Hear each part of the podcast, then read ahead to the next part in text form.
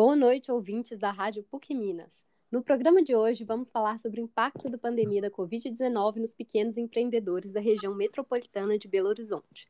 Para a gente conseguir entender um pouco melhor essa situação, convidamos a estudante de jornalismo do campus São Gabriel, Eduarda Porto, para conversar. A família dela tem uma empresa de decoração e cerimonial de eventos em Betim há 10 anos, setor esse que foi um dos mais prejudicados pela pandemia. Boa noite, Eduarda, seja bem-vinda ao nosso programa. Boa noite, Fernanda. Boa noite, ouvintes. Eduardo, queria que você contasse um pouquinho para a gente de como a pandemia afetou o negócio da sua família.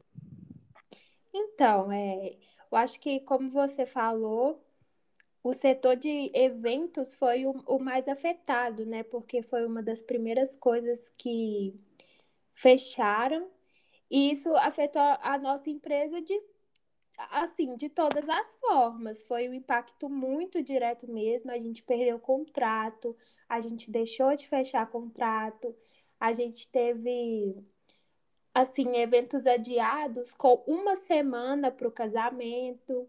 Então foi bem complicado. E Eduarda, a gente viu agora que recentemente a prefeitura autorizou o funcionamento das casas de evento em Betim, desde que as normas de segurança, claro, fossem cumpridas. Com essa retomada, como que está o movimento das festas? Já voltou? Já está num ritmo pré-pandemia ou ainda não? Não, de forma alguma. A gente ainda está, igual você falou, com todas as restrições, né? a gente, assim, segue os protocolos como se estivesse em qualquer outro local público, né?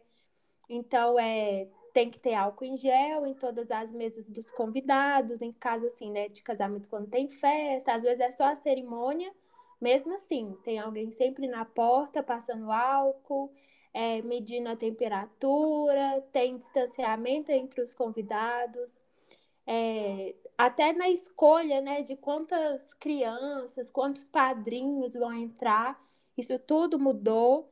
Antes podia ter, sei lá, 16 padrinhos entrando, de, de 16 padrinhos da noiva, 16 do noivo, e hoje não. Esse número de pessoas está bem reduzido. Os eventos precisam agora de um alvará de funcionamento provisório, não pode funcionar sem eles e é bem reduzido, né? Então, se caso haja assim uma fiscalização durante o casamento, acaba a cerimônia. Se tiver qualquer coisa é fora assim, né, do que tem que ser seguido. Então a gente tenta fazer o mais certinho possível para não estragar um dia tão importante como é o casamento, né?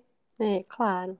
Eduarda, muito obrigada pela participação. É sempre bom ouvir um pouquinho de quem realmente está vivendo os impactos da pandemia na pele.